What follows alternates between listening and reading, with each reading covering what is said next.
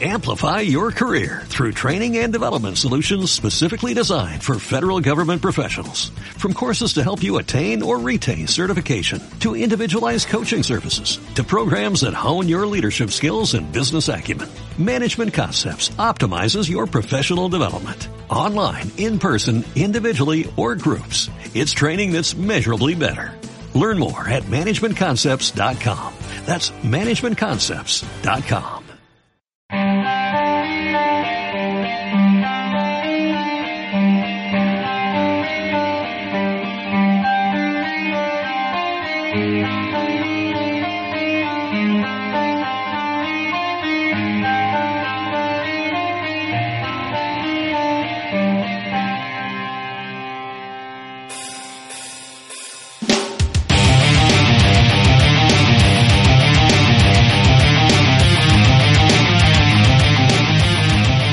Hola, ¿qué tal? Bienvenidos una semana más al podcast de 8 costuras, donde vamos a repasar lo que ha acontecido este fin de semana pasado en el fútbol americano y lo que va a suceder este fin de semana que viene porque llega cargadito, cargadito rondas divisionales de la NFL, final de la Liga Universitaria y comienzo de la Liga Nacional de Fútbol Americano en la Serie A. Y para hablar de todo lo que podamos, queramos o nos dejen saber, pues hoy está Alberto que ha venido de las vacaciones por fin. Muy buenas. Muy buenas a todos, ¿qué tal estamos? Pues sí, sí, la verdad es que tras bastante tiempo ahí en, en, la, en la lista de, de injuries, en, en, la injury reserve, por fin puedo volver y, nada, encantado de estar aquí para traeros toda la información posible de, este deporte. Y esperamos que el ex se pueda unir eh, dentro de poco y pues yo, Enrique, que también os saluda a todos, Miguel también estará presente y nos enviará la información sobre qué tres jugadores le ha echado el ojo de la XFL y también hablaremos de algunas de las reglas que se van a implantar en esta competición, a ver si así nos enteramos de qué va o hasta que no la veamos no vamos a dar pie con bola. Pero bueno, antes, antes vamos a anunciar ya oficialmente el nacimiento del canal de YouTube de Ocho Costuras en las que no, no se nos va a ver careto, al menos por el momento, por lo menos hasta de que momento tengamos, vais a salvar, de momento... ahí va, que tengamos el dinero suficiente para reparar las cámaras que se rompan ante nuestra belleza entonces, bueno, hay ya dos vídeos y eh, o mañana jueves, perdón, mañana jueves porque claro, estamos grabando hoy miércoles, ¿no? Pero el jueves o el viernes esperamos sacar otro y bueno, deciros que no olvidéis suscribiros y darle a la campanita para que os avise cuando cuando subamos eh, algún algún vídeo. Sí, sobre todo comentarnos qué os parecen los vídeos, que, que aquí este señor que tengo hablando conmigo se pegaba un curro increíble, así que ya sabéis, comentarnos qué os parecen, se aceptan críticas de todo tipo, sobre todo si son constructivas, si no, la verdad es que no estamos, no estamos para, para ver críticas que no nos van a aportar nada, pero toda la gente que, que nos quiera decir eh, cosas que queramos poner o cualquier idea que le parezca, eh, ya sabéis, nos la podéis comentar por las redes sociales, ya sabéis, en Twitter nos llamamos 8-costuras, eh, también tenéis el grupo de Telegram en el que nos podéis decir cualquier cosa y como siempre pues estamos abiertos totalmente a sugerencias que se os puedan ocurrir. Bueno, pues vamos a comentar, aunque seguramente ya lo sabréis todo, ¿no? Los movimientos que ha, que ha habido en los banquillos. Jason Garrett no va a continuar en los Cowboys. Estaba todo el mundo que echaba chispas con él, con el pobre. Y ya han buscado al sustituto. Pues se trata de Mike McCarthy, el ex head coach de los Packers, que ha firmado por cinco años. Los Carolina Panthers, que han fichado a Matt Rule, el entrenador de Baylor, también como head coach. Los Giants han firmado al coordinador de equipos especiales y entrenador de receptores de los Patriots, Joe Judge, como head coach y también quieren entrevistar a Jason Garrett como coordinador ofensivo. Y Ron Rivera y los Redskins, pues que tienen ya casi al equipo al completo porque han contratado a Scott Turner, el coordinador ofensivo interino de los Panthers, como coordinador ofensivo. Y bueno, por la otra parte tenemos que Wade Phillips no va a seguir el año que viene como coordinador defensivo de los Rams. Pero bueno, vamos a darle un poquito de meneo a lo que fueron las wildcards. El primer partido. Los disputaron Houston Texans y Buffalo Bills 22 a 19, eh, partido que se resolvió en la prórroga y ganaron los Texans, pero quién lo iba a decir, porque los Bills empezaron dando mucho miedo eh, con jugadas muy bonitas, espectaculares, pero oye, reaccionó Houston justo después de un sack de JJ Watt, consiguieron ponerse por delante, los Bills consiguieron empatar, pero en la prórroga se lo llevaron los Texans. Alberto, ¿qué te pareció? Bueno, la verdad es que un partido en el que, eh, quitando el resultado, o sea, por un momento olvidémonos del resultado, eh, de decir que disfruté muchísimo de este partido. La verdad es que yo creo que fue fútbol en estado puro. Los Bills empezaron de una manera espectacular, eh, con un touchdown muy, muy temprano. Eh, bueno, un Josh Allen que a mí personalmente me estaba gustando mucho esta temporada. Un poco lástima, pues eh, me dio por él porque no pudiese, no pudiese seguir en los playoffs demostrando lo que ha venido mostrando en esta temporada. y bueno, básicamente, como decía, un partido lleno de emoción. Eh, un partido en el que los Bills hicieron una primera, una primera mitad, mm, yo la describiría como magistral. Me gustó muchísimo cómo, cómo retuvieron a, la ofensiva de Texans, cómo les hicieron hacer algunos drives en los que parecía que los Texans no habían jugado en su vida fútbol americano. Y, la verdad es que una primera parte en la que yéndose al descanso 13-0 eh, en la wild card, estando en, el, en la casa de los Texans, yo creo que poco más se puede pedir para una primera mitad. ¿Qué pasa? Segunda mitad hacen un field se vienen arriba, 16-0 para los Buffalo Bills. Pero aparece un tal JJ Watt, hace un sack mágico, levanta los ánimos de los Texans y una remontada increíble una remontada en, la que los Texans yo creo que vieron como el, estadio se venía arriba con ese con ese saque de JJ Watt, un jugador como todos sabemos importantísimo para las filas de, los de Houston, un, jugador que tiene un carácter increíble, que tuvo una lesión en el pecho, si no recuerdo mal, para la que se le preveía estar fuera de los playoffs, incluso aun si llegaran los Texans a los Super Bowls, se, a la Super Bowl, perdón, se comentaba que no podría haber llegado incluso a la Super Bowl, pero eh, pudo estar, pudo llegar a, poder estar en la wildcard y, y, bueno, viendo el partido, los que, los que lo hayáis visto me entenderéis, se estaba todo el rato enfocando a J.J. Watt, incluso cuando estaba en el banquillo, incluso hubo alguna jugada que, que se vio solo la mitad porque estaban enfocando a J.J. Watt por cómo levantaba los ánimos del equipo. Es decir, básicamente porque J.J. Watt es una figura de las que en un equipo como los Texans es totalmente necesaria. ¿Por qué? Pero, porque te pero cuenta, Alberto, Alberto, cuenta, cuenta aparte de eso cómo se le pusieron también de corbata a JJ Watt, ¿de corbata o de pajarita? Con, lo que hizo el, el, colega suyo. Sí, sí, déjame primero hablar bien de las cosas que ahora hablo yo mal. Maldad. No, a ver, simplemente para, para acabar, JJ Watt es una persona, eh, un jugador, mejor dicho, que te hace un saque en un momento importante y tienes a, los Texans con todo su estadio a favor eh, volcándose con ellos y al final pues pasa lo que pasa, que te vienes arriba, consigues remontar y haces una prórroga en la que pues eh, consigues llevarte, llevarte el pase a la Divisional Round. ¿Qué pasa? Justo después de, del descanso pasó una cosa mágica. A mí me pareció mágica, Enrique. Eh, él se, hacía el kickoff de, de, de para empezar la segunda mitad, lo hacían los Bills, es decir, recibían los Texans y recibía concretamente de los Texans el número 14 de Andre Carter. Eh, el, que no haya, el que no lo haya visto le voy a describir lo máximo, o sea, lo mejor posible, pero es que, es, es que fue bastante raro. Recibe el bueno de Andre Carter el, el balón y en vez de plantar, lo recibió en la endzone y en vez de plantar la rodilla para hacer el touchback, le dio por, antes de recibir, hay que decir que extendió los brazos como haciendo como que, como que iba a hacer el, la recepción segura, digamos, la safe, y bueno, recibe la bola y en vez de plantar rodilla directamente le lanza la bola al árbitro. ¿Qué pasa?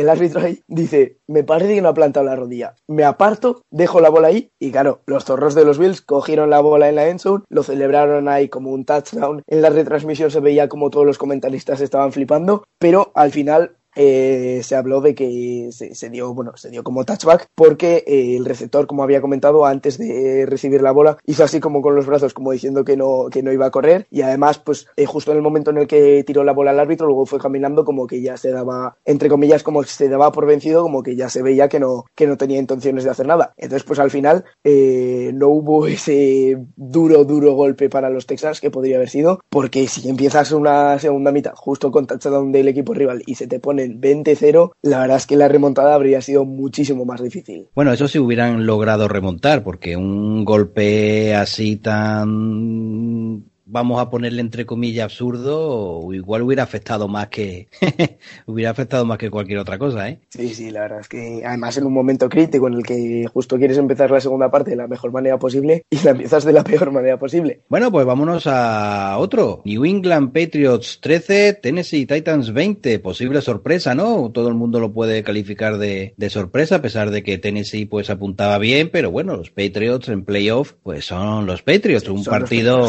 no sé, un partido la verdad que muy, muy apretado, donde la tanqueta de Henry hizo su demoledor trabajo en la primera parte y ya pues hablando de primera parte pues fíjate tú 14-13 y ya pues no casi no hubo ninguna anotación más hasta ese final ¿no? del pick six que sufrió Tom Brady y que un partido de un puntito puntito porque la segunda es que la defensa muy bien también fallaron mucho los receptores de New England ¿eh? hasta Edelman joder falló hasta Edelman uy perdón he dicho joder ¿no? Holling eh, falló hasta Edelman y ya, pues, ¿qué quiere que te diga? Pues los Patriots que han caído demasiado pronto a lo mejor. Sí, yo creo que sobre todo muchísimo más, más pronto de lo esperado. No es por tirarme flores, pero casualmente mis Miami Dolphins conseguimos ganarle en la última jornada.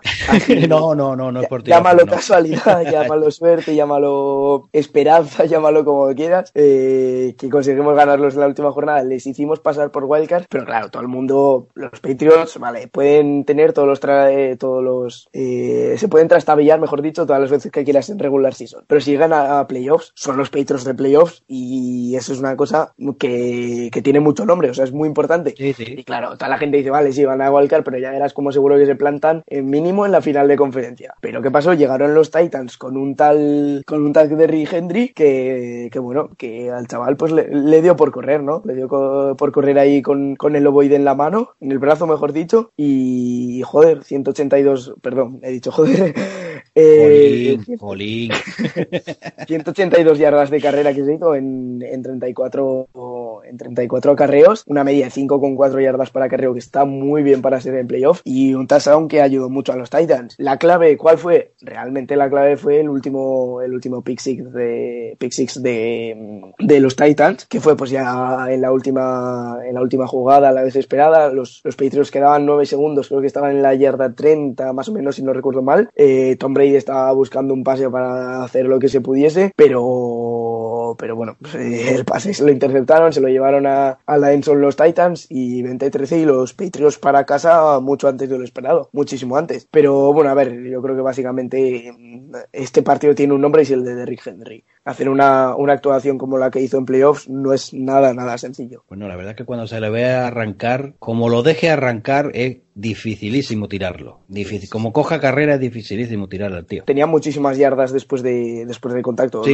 vas corriendo mientras pasas a través de tu, de tu línea ofensiva, te dan algún golpe, parece que te vas a caer, pero, pero es que seguía, es que no se iba al suelo. Sí, ha sido una tónica en toda la temporada lo que ha hecho, lo que ha hecho Henry, el tío. Bueno, vamos a pasar al siguiente partido. Otra, podemos decir sorpresa, porque, bueno, jugaban allí en Nueva Orleans, New Orleans Saints 20, Minnesota 26. Otro partido que no fue apto para comedores de uñas y se decidió en la prórroga, también después de un espectacular pase que se marcó Cousins y una no menos espectacular recepción de, de Tielen. Eh, desde que el ex le pilló la matrícula a Cousins, al primo, y, lo, y le estaba criticando, pues mira tú cómo ha terminado Cousins y el equipo. ¿Qué tal? ¿Qué te pareció, ¿Qué te pareció el partido? ¿Sorpresilla? Eh, Eh, sí, pero ligera. La verdad es que eh, si tendría que decir un partido de, de, los cuatro de la Wildcard en el que podrían haber ganado fácilmente los dos equipos, yo te diría que el, más, en el este, que más probablemente pasaría eh, sería este. Porque al final son los Vikings que no comenzaron la temporada muy allá, pero luego se recompusieron muy bien. Eh, unos Saints que, que, están haciendo una temporada espectacular,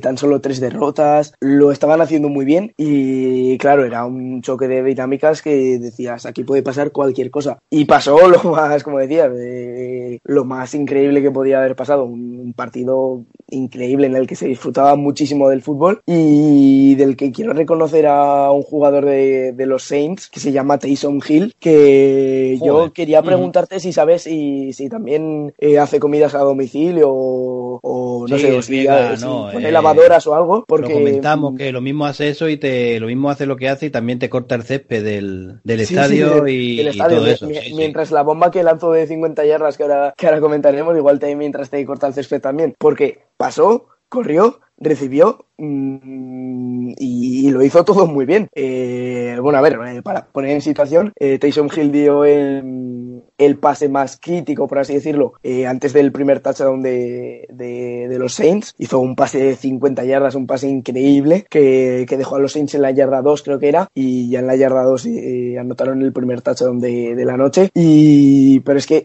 es que no se queda ahí, es que me hace mucha gracia. No se queda ahí. Taysom Hill en, en yardas de carrera, 50 yardas de carrera en 4 acarreos, una media de 12,5 yardas eh, por acarreo. Y luego encima, no coge el tío y encima se te pone de receptor y en dos recepciones que hace, de dos veces que le intentan pasar la bola, te hace 25 yardas. 12,5 yardas por, por cada pase que le dan y una de touchdown. Em, Este tío, a mí es que me sorprendió mucho. Más allá de, lo que me gustaba ver eso, también me hacía muchas gracias las cosas como son, porque, o sea, no sé. No es que lo han puesto, lo han puesto en todo, lo han puesto de receptor, de receptor en el slot, de running back, de tie de quarterback, por eso vaya, Sí, es sí, sí, el que te corta el césped, que le vende el perrito caliente al que está en el anfiteatro, eh, exacto, y encima el tío, como comentamos en un, en un episodio pasado, encima el tío cobra como uno, con leche pagarle como cinco, Espabi- Exacto, que, soy muy, que soy muy espabilado, tengo un tío Hombre, que como vale como quarterback, cinco, como wide receiver y como running back. Solo con esas tres ya, ya- compensa como si cobrase cualquier otra cosa más, realmente. Hombre, que, que esto es sobreexplotación, coño. Uy, perdón, Sí, sí, eh,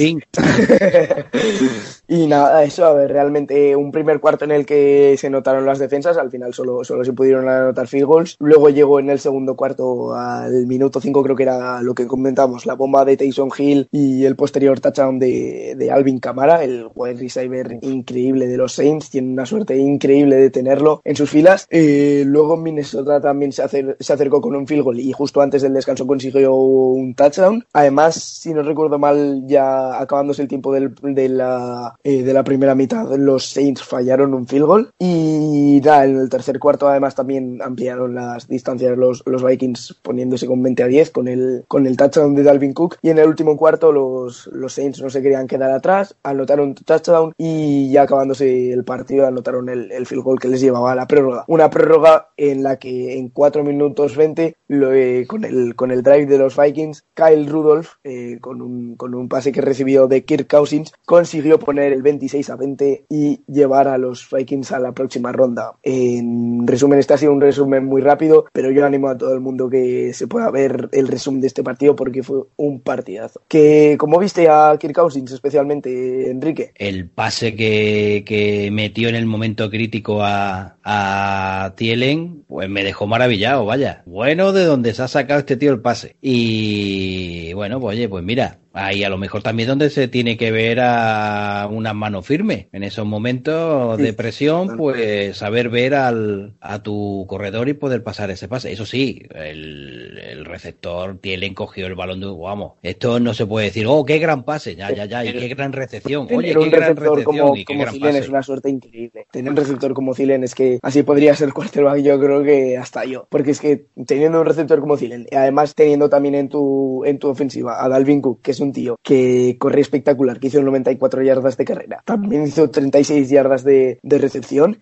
es que es, es una bestia. Luego también sí que es verdad que yo creo que me habría faltado ver algo de Alvin Cámara por parte de los Saints, porque en 7 acarreos tan solo consiguió 21 yardas. Mm, para lo que estamos acostumbrados a Cámara no es nada, pero claro, tampoco se le puede exigir al chaval en 200 yardas cada, cada partido, pero bueno, sí que es verdad. Pero vamos, si alguien yo creo que cumplió con las expectativas y, y más, yo creo que fue Kirk Cousins, porque siempre, siempre se le ha ninguneado, siempre Sí, se le ha dudado de él y, y- y yo creo que demostró, bueno, hizo un 19-31 en pases, 242 yardas y un touchdown y, bueno, eh, sobre todo en qué momento, ese, ese último touchdown en la prórroga mm, para ganar el partido, literalmente además. Bueno, pues vámonos al último. Philadelphia Eagles 9, Seattle Seahawks 17. Un partido intenso donde los Eagles no pudieron anotar eh, ningún touchdown, donde se lesionó Carlson Webb por un recibió un golpe en la parte de atrás de la cabeza y tuvo que jugar pues el quarterback suplente Josh McCown. Y bueno pues también destacar que volvió Lynch a Seattle y bueno, pues un partido rocoso, digámoslo así. Al final los Seahawks se llevaron la victoria en Filadelfia. ¿Qué, ¿Qué, te pareció este partido? Bueno, la verdad es que si, si hay un partido que tendría que descartar, que descartar eh, de los de la Wildcard sería este, a, mo a, modo de que los demás fueron todos un auténtico espectáculo y este no digo que, que fuera mal partido porque la verdad es que para nada fue mal partido, pero sí que es verdad que fue un partido en el que viendo los, los tres partidos que le habían precedido habido se esperaba mucho más. También además con, con el golpe que le dio Clowney a, a Carson West, a West, perdón, se puso así un poco feo, los, eh, los Eagles ya se tuvieron que buscar la vida, como comentabas, con el, con el quarterback, eh, con el quarterback suplente, con Josh McCown. Entonces, claro, se pusieron las cosas un poquito más, un poquito más, más feas en cuanto, ya no solo para los Eagles, sino para el partido en general, pero bueno, al final, pues un primer cuarto en el que Seattle consigue un field goal, un segundo cuarto en el que a falta de tres minutos los Eagles consiguen otro field goal para igualar 3-3 y a falta un minuto los Eagles se las apañan para, para marcha un Lynch y fulminar un, muy rápido drive eh, con un touchdown, se van 10-3 al descanso y un 10-3 que eh, la verdad es que no, no pudieron levantar los Eagles. Eh, consiguieron luego un field goal, pero en el tercer cuarto, más o menos a mitad creo que fue, eh, que los Seahawks con un DK Metcalf, el, el wide receiver, espectacular, que hizo un auténtico partidazo.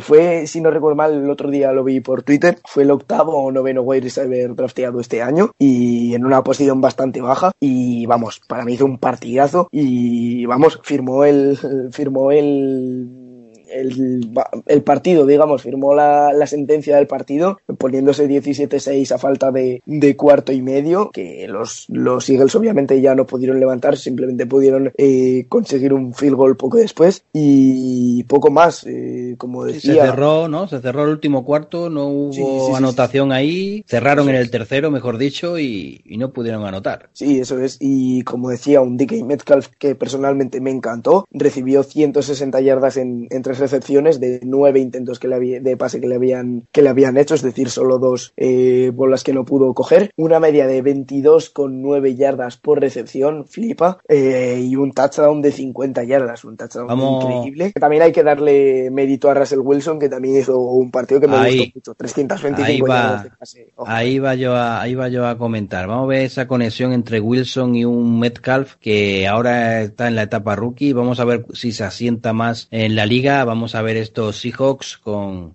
con estos sí. dos jugadores, qué es lo que pueden hacer. Sí, la verdad es que mucho ojo porque como estos empiecen a hacer cosas ahí que vayan gustando, ojito la temporada que viene, no vaya a ser en regular season que nadie los pueda parar. ¿eh? Sí. Igual estoy hablando de más, pero la verdad es que me, me, apasiona mucho. Que los Eagles tuvieron que reemplazar a Carson Wentz, pero Josh McCown tampoco lo hizo nada mal, 18 de 24 en pases y 174 yardas. Eh, bueno, y ya como hablamos del, de Eagles, pues vamos a hablar también de, de JJ Arcega, que ha acabado la temporada de rookie con 10 recepciones, 169 yardas, una media de 16,9 y un touchdown que precisamente le hizo los Miami Dolphins. Una temporada de debut que bueno, igual le podían haber dado un poquito más de bola los Eagles, pero bueno, lo importante era pasar este año y coger experiencia. Eh, la defensa de la NFL tiene mucha mala leche y no es tan, tan fácil para un receptor eh, destacar tanto. Vamos a ver que el año que viene, pues vamos, vamos a desear que el año que viene sea mejor para él y que esa experiencia pues le ayude y que le, bueno, que participe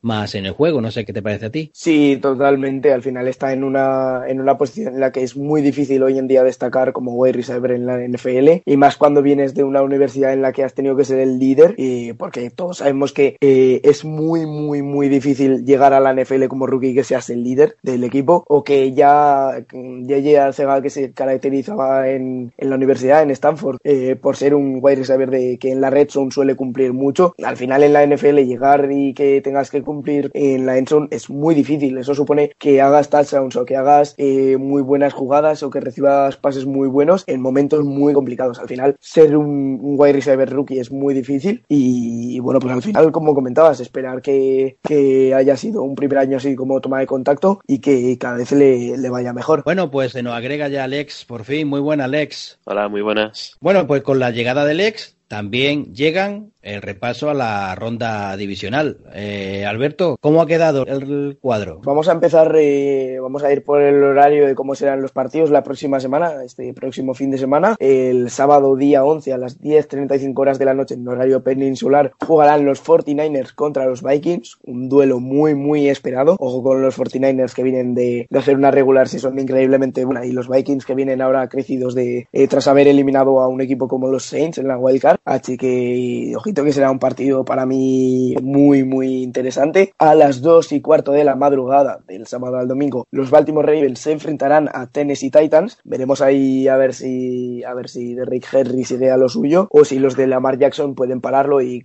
consiguen avanzar a la siguiente ronda. Y ya en el domingo día 12 a las 9 y cuarto horas de la, de la noche, en horario peninsular, jugarán los Kansas City Chiefs ante los Houston Texans dos equipos eh, de los que yo creo que todos conocemos la calidad que tienen en, sus jugadores y por lo tanto yo creo que mm, no, no hace falta decir que va a ser un auténtico partidazo. Y a las a la una menos 20 de la madrugada los Green Bay Packers se enfrentarán a los Seattle Seahawks unos Green Bay Packers que sorprendieron entre comillas con su con su regular season por, por lo bien que hicieron y que se que pudieron saltarse la, la wildcard y unos hijos que, bueno, pues vienen de hacerlo muy bien, como comentábamos, con Russell Wilson, que está siendo muy seguro para los de Seattle. Y bueno, poco más que, comentar. Al final eh, tenemos en la conferencia americana, en la AFC, a los Titans contra los Ravens, eh, a los Texans contra los Chiefs. Veremos a ver quiénes son los que pasan a la siguiente ronda por parte de ambos enfrentamientos. Y en la conferencia en la conferencia nacional, en la NFC, tenemos por una parte a los Vikings contra los 49ers y eh, por la otra parte a los Seahawks Packers. Por lo tanto, eh, la semana que viene, es decir, esta semana no la siguiente, tendremos ya los eh, bueno los partidos de finales de conferencia, que ya será pues el, simplemente el ganador de cada uno de los partidos, se enfrentará al otro ganador de, de su misma conferencia y ahí ya se, se pegarán por a ver quién es el, el campeón de cada conferencia de la NFL. Bueno, pues ahora vamos a ver los aciertos y los fallos de nuestra quiniela, sobre todo los fallos que no, vamos, mm, metimos el cenizo bastante bien a, los de la ronda de wildcard, básicamente, y ahora verás tú que bien le vamos a dar las gracias a lo de las rondas divisionales. Sí, pues la verdad es que con la ronda de las wildcards nos hemos lucido. Es verdad que Miguel ha conseguido hacer pleno absoluto de resultados, ha fallado todos, de los cuatro partidos no se ha llevado nada. Enrique es eh, el segundo que más ha acertado, con uno. Y ahí, o sea, me he alzado yo con la primera posición, pero vamos, un 50% y porque he apostado por los Texans. Tampoco os creáis que ha sido, que ha sido gran cosa.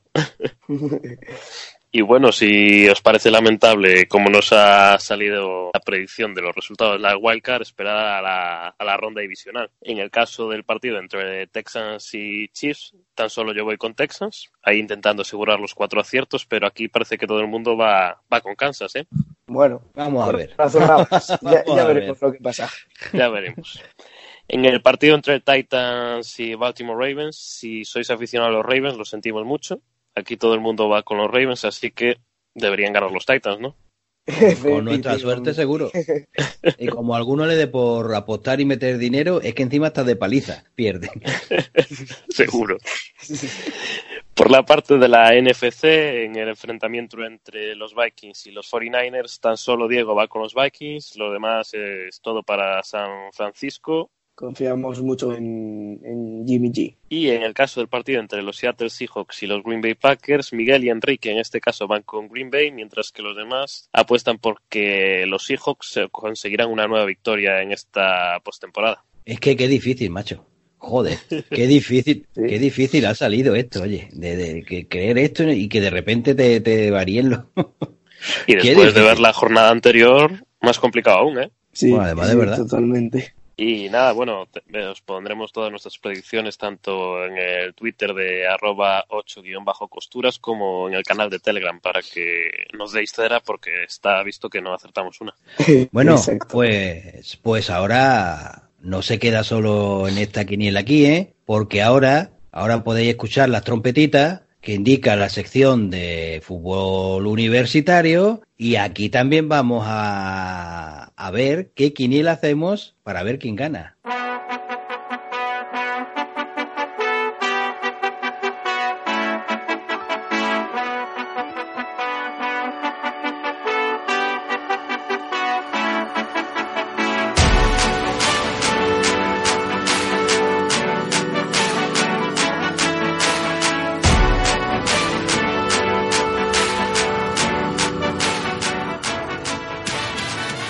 Pues que en la madrugada del lunes al martes tenemos la final de fútbol universitario, final que juega Clemson contra LSU. Y bueno, pues una final que se plantea muy, muy interesante con una LSU que llegó arrasando, como arrasó a Oklahoma, y Clemson que, bueno, ganó pues con una remontada de, de sus uh, jugadores que, liderada por Lawrence. Así que no sé cómo veis el partido. Yo creo que Clemson con Trevor Pelazo Lawrence y Travis Etienne como dupla y LSU con Joe Burrow y Justin Jefferson pueden darnos un partido partido interesante. No sé qué pensáis vosotros. Sí, yo creo que además viendo cómo fueron las semifinales, que LSU está a un, a un nivel increíble, que, que batió, o mejor dicho, arrasó con, con, un gran equipo como Oklahoma. Y bueno, solo viendo su nivel y viendo también cómo, cómo remontó Clemson en su partido, yo creo que va a ser un, un partidazo. Son dos defensas que me gustan mucho. Eh, también dos quarterbacks que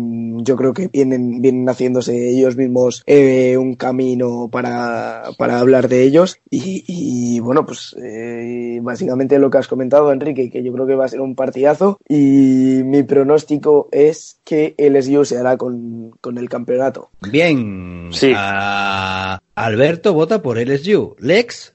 Pues la verdad es que la cosa la veo complicadilla. ¿eh? Así yo optaría porque el partido va a estar bastante igualado, a priori es lo que, lo que da la impresión. Es verdad que LSU quizás venga con un hype o que últimamente esté demostrando en sus encuentros que le puede ganar a cualquiera, pero confiaré en esta victoria de Clemson, sobre todo por llevarla contraria a Alberto. Venga.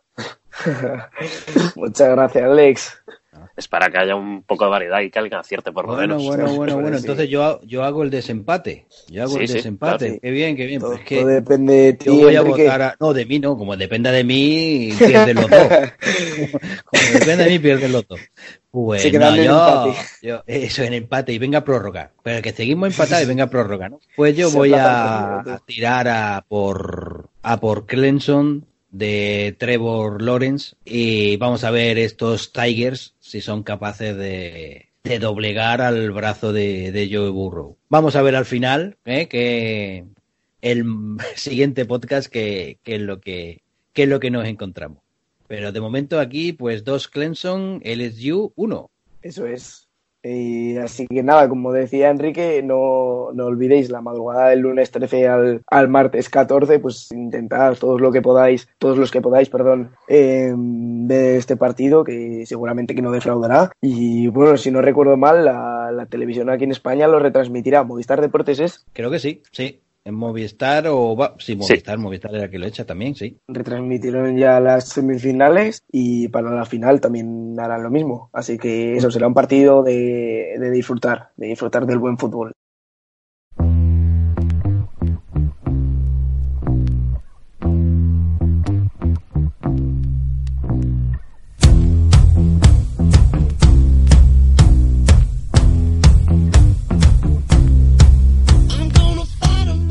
Bueno, ya tenemos la sintonía de fútbol nacional porque por fin, este sábado, comienza la Serie de la Liga Nacional de Fútbol Americano. Bueno, pues la liga está dividida en dos grupos. El grupo norte, que está compuesto por Badalona Drax, Gijón Mariners, Los Hospitalet Pioneers, Zaragoza Hurricanes y Osos Rivas. En el grupo sur están Camioneros de Coslada, LG Black Demons de Las Rozas, Fuengirola Potros, Mallorca Voltors y Murcia Pero vamos ya con la primera jornada, Alex. Sí, es que la primera jornada dará comienzo este sábado día 11 y en el grupo eh, norte a las 4 de la tarde se enfrentarán los Gijón Mariners y el Hospitalet Pioneers.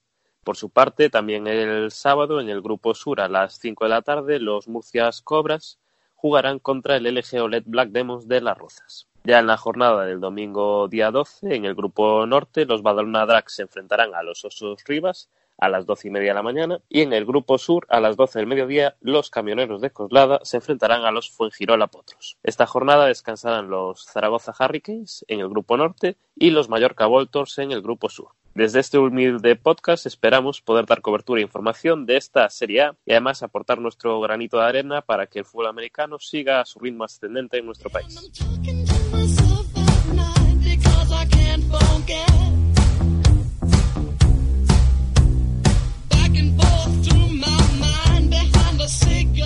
Y vamos a pasar ahora a la Liga Andaluza porque los Leones vuelven al trabajo para enfrentarse a Barbarians. Eh, tras el parón navideño, los Granada Lions vuelven al trabajo con la mente puesta en la cuarta jornada de la Liga Andaluza y la visita que harán a Almería el próximo domingo día 12, donde desde las 11 de la mañana se enfrentarán a unos Almería Barbarians que tras postularse como uno de los favoritos a pelear por esta liga andaluza, viene de perder en casa ante Málaga Corsairs por 6 a 14. Este hecho sin duda añade aún más peligrosidad a un enfrentamiento difícil de por sí, por la dureza del rival y también por llegar justo tras dos semanas sin entrenamientos debido a estas festividades. El lado positivo que tiene estas dos semanas eh, las que no se ha entrenado es que por lo menos ha servido para poder recuperarse físicamente y así afrontar una segunda parte de la temporada que ojalá sea tan fructífera como la primera, ya que Lions han contado sus partidos por victorias, 3 de 3, además cediendo únicamente dos puntos en su estreno en casa ante Málaga Corsairs. Precisamente contra Corsairs será el último partido de la fase regular que junto al doble enfrentamiento con Barbaria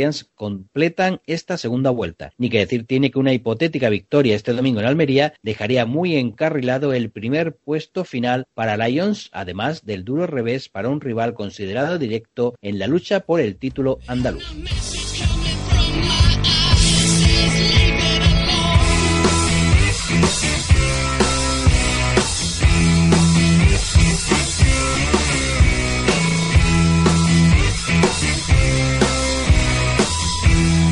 Por parte de la Federación Catalana de Fútbol Americano, este fin de semana volvemos, volvemos a, la rutina y lo hacemos con la Liga Catalana de Fútbol Americano en senior. Este, este fin de semana de 11 y 12 de enero tan solo tendremos eh, la Liga Senior, las demás todavía, todavía siguen descansando, las de categorías inferiores. ¿Y qué partidos tendremos? Pues tendremos el, el día, el día 11, el sábado, eh, tendremos correspondiente a la jornada 5 el Rookies ante los Panthers. El domingo 12, por su parte, tendremos eh, cuatro enfrentamientos en los que se verán las caras los Imperials contra los Rebels, los Reds contra Uroloki, los Ducks contra los Eagles y los Bucks contra los Buffals. Como decía, una jornada 5 de la, de la Liga Catalana Senior en la que pues mm, ahora ya con la vuelta a la rutina los equipos tratarán de, de postularse como bueno al menos ponerse lo mejor eh, de la mejor manera posible en la clasificación y a ver quién acaba siendo el campeón de Cataluña.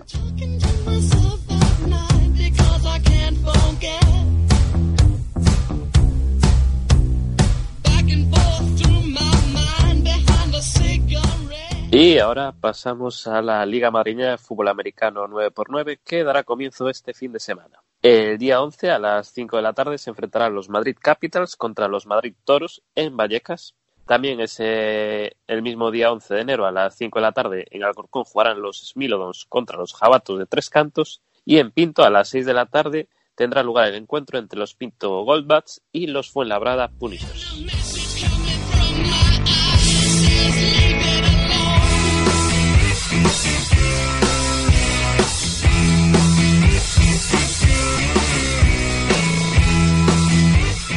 Y ya para acabar con, el tema del fútbol nacional, eh, vamos a pasar ahora con, la Liga Norte Senior de 7x7, la Liga Norte eh, que comienza este 2020 eh, y comenzará con los, con los siguientes partidos. Empezaremos con el Black Widow Towers contra los Towers Chieftains, eh, del que todavía está por confirmar eh, la fecha y horario de, de este partido. Eh, por lo tanto, intentaremos estar atentos a, a, ver cómo, se, cómo acaba el, el, horario de este partido. Seguiremos también con los Valladolid Penguins ante Bilbao Akerrak que será el sábado día 11 a las once y media de la mañana. También los Guadalajara Stings, que se enfrentarán a los Fuenlabrada Cuervos, será también el sábado 11, pero a las, a las 4 de, de la tarde. Bueno, seguimos también con el, con el partido entre los mercenarios de Villamayor de Gallego contra los Legends, que será en este caso ya el domingo día 12 a las once y media de la mañana. También los Cantabria Bisons, que se enfrentarán a los Berserkers de Torrelavega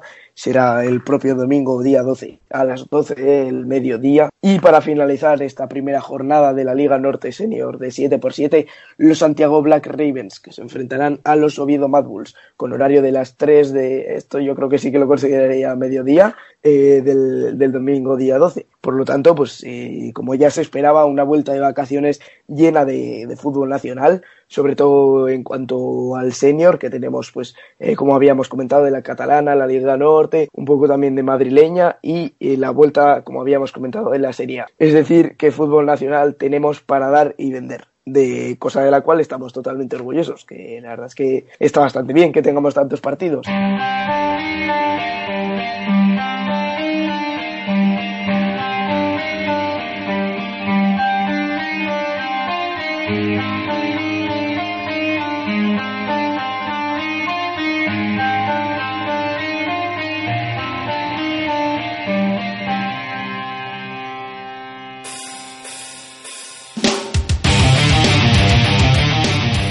Vamos ahora con la XFL y vamos a comentar algunas de las reglas que se han dado a conocer de esta liga y vamos a ver si somos capaces de, como he comentado antes, somos capaces de representarnos lo que quiere decir o hasta que no la veamos pues no vamos a saber qué leche se supone que quieren hacer esta gente y eso pues se encarga Lex.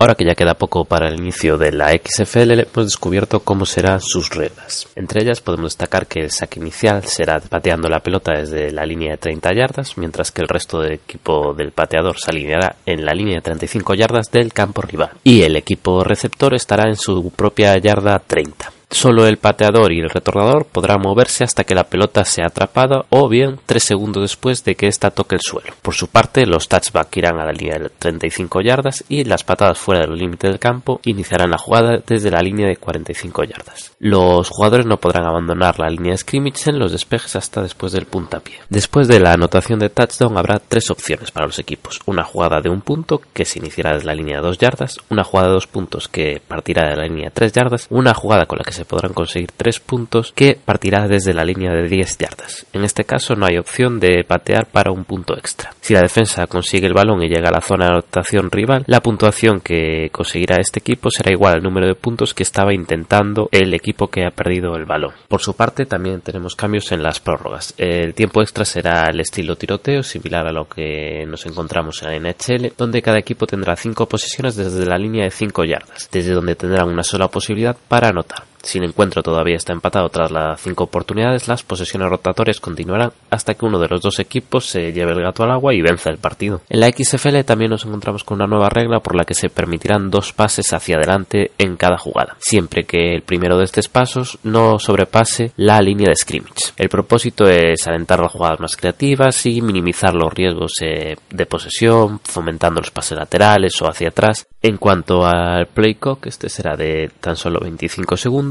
y el reloj no se detendrá después de pases incompletos o cuando los jugadores salen del campo, excepto dentro de los últimos dos minutos de cada mitad. Además, también tenemos cambios en el descanso, ya que este será de tan solo 10 minutos. En cuanto a los tiempos muertos, habrá dos por equipo y por mitad de encuentro y no habrá lanzamiento de moneda. El equipo local siempre tomará la decisión de patear o de recibir para comenzar el partido y en el caso de haber prórroga en el encuentro será el equipo visitante el que elija qué hacer. Y hablando un poco de los árbitros, podemos decir que habrá un total de nueve árbitros en el campo, uno de los cuales se exclusivamente a colocar el ovoide para minimizar el tiempo de inactividad entre jugadas y el jefe de arbitraje de la XFL, Dan Blandino, dijo que la mayoría de los funcionarios de la XFL tienen una experiencia a nivel universitario en la División 1, por lo que se trata de árbitros experimentados ya en las líderes del fútbol. Eh, también habrá un árbitro que estará encargado del vídeo y podrá intervenir en las jugadas significativas no revisables, cuando se trata de, poner en valor la seguridad de los jugadores o en cualquier acción dentro de los cinco últimos minutos del último cuarto. También habrá revisiones de jugadas como que tradicionalmente son revisables utilizando la tecnología del ojo de halcón. Y otra diferencia que habrá con respecto a las normas de la NFL actual es que el pase será considerado como completado si el receptor del balón tiene al menos un pie en el campo. Bueno, y una vez terminada la regla, pues Miguel nos trae a tres jugadores a lo que le ha echado el ojo. Espero que se lo haya devuelto. De Marcus Ayers es un wide receiver que jugó en su etapa universitaria en Houston. donde en 2015 consiguió 98 recepciones para 1.222 yardas. En el draft de 2016 fue elegido en la séptima ronda por Pittsburgh Steelers. También pasó por New England Patriots, Chicago Bears. Sus estadísticas en la NFL fueron 6 recepciones para 53 yardas y un touchdown. En la AAF jugó para San Antonio Commanders y ahora tiene una nueva oportunidad engrosando las filas de New York Guardians de esta XFL. Carton Agudosi es otro receptor. Jugó 45 partidos para los Rutgers en su etapa universitaria consiguiendo 358 recepciones para 513 yardas y 2 touchdowns. En 2017 fue firmado como agente libre por Arizona Cardinals. También pasó por Philadelphia Eagles. Este 2020 jugará las filas de San Luis Battlehawks de la XFL. Ben Johnson es un tight end que jugó para la Universidad de Kansas. Firmó como un drafter por Los Angeles Chargers en 2019. Jugó para los San Diego Fleet de la AEF. Como la liga fue suspendida, volvió a los Chargers y para el 2020 ha firmado por los Seattle Dragons de la XFL.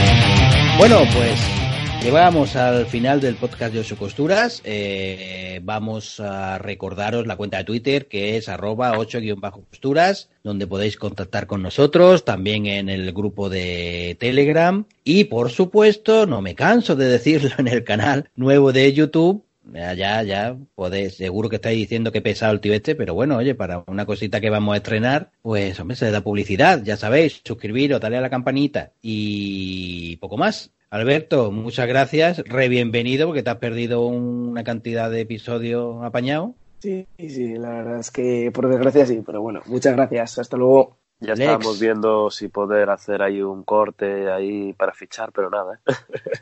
No, la, la Injury Reserve se ha activado justo a tiempo, fíjate que... Exactamente.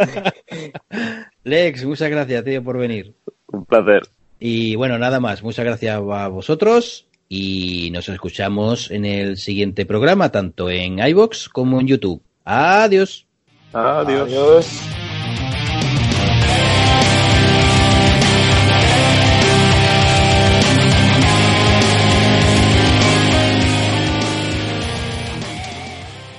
Amplify your career through training and development solutions specifically designed for federal government professionals. From courses to help you attain or retain certification, to individualized coaching services, to programs that hone your leadership skills and business acumen, Management Concepts optimizes your professional development. Online, in person, individually, or groups, it's training that's measurably better. Learn more at managementconcepts.com.